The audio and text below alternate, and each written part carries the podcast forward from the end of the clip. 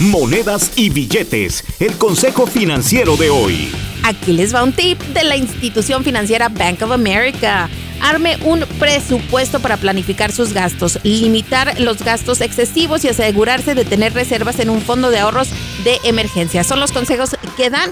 Recuerde incluir gastos que se generan regularmente, como lo es eh, las cosas que son todos los meses, luz, gasolina, comida, electricidad, todo este tipo de cosas. Pero también debe incluir las cosas que pasan de vez en cuando, como las revisiones de los autos, entre otros gastos. Y para crear un presupuesto, visite la página de internet de su banco o también en www.accioneast.org.